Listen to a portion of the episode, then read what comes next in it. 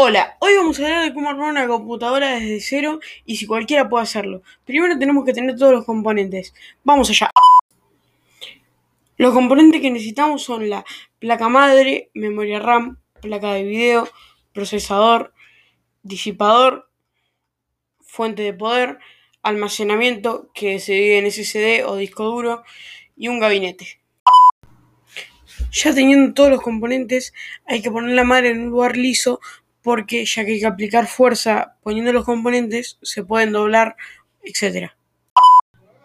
Luego en la parte superior derecha eh, hay que poner las RAM, con lo cual hay que tener mucho cuidado ya que estas de cada lado mm, pueden ser más largas o más cortas porque su ranura al, colocarse en la madre tiene que ser específica porque si vos pones la RAM del lado izquierdo y la, eh, la, mm, la madre está del lado derecho, puedes romper a donde se engancha y rompes la RAM.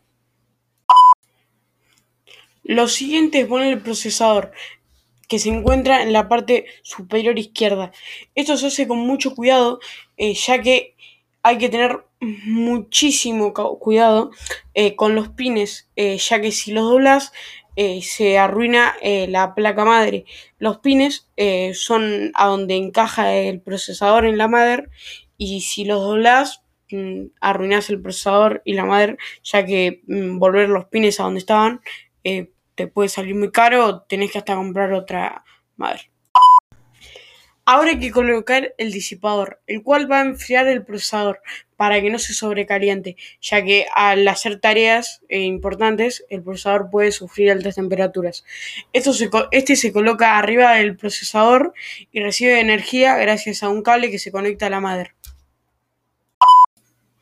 Ya teniendo todo lo que hablamos agarrado a la madre, vamos a colocar la madre dentro del gabinete, la cual va a estar agarrada por unos tornillos que se agarran al gabinete. Eh, esos tornillos los pones en la punta de la madre, que es para que se agarre bien el gabinete y no se caiga. Lo siguiente a colocar es la placa de video.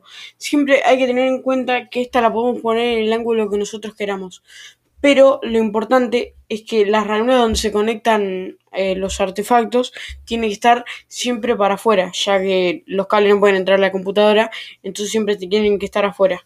Y esta recibe energía de la fuente. Ahora pasamos a la fuente de poder, la cual se conecta a todos los componentes de la PC. Puede ser directamente o indirectamente. Esto significa que puede haber un cable que va directamente a la fuente de poder, a, no sé, a la placa de video pero hay otros como el cooler que directamente va de la fuente de poder a la madre y después va el coso. Pero eso alimenta a todo. Si no, no andaría la computadora. Eh, eso se coloca en cualquier lugar de la PC, pero siempre la parte de abajo tiene que ir para afuera de la PC. Porque si vos la pones para adentro, el calor que hace la fuente calienta la PC y ya cuando llega una temperatura la PC puede llegar a romperse o hasta explotar.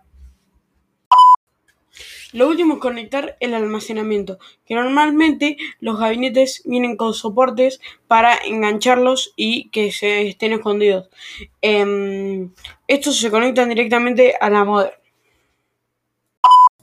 Lo que faltaría sería ponerle Windows y conectar todas las cosas externas, como por ejemplo un teclado, un headset, un micrófono, que el micrófono no es muy necesario, donde es ya para cuando quieres pasar a otro nivel, porque los headsets casi todos traen micro, pero es sube mucho más la calidad si compras uno por separado.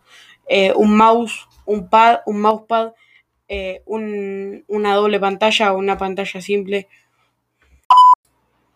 Bueno, eso fue todo. Muchas gracias.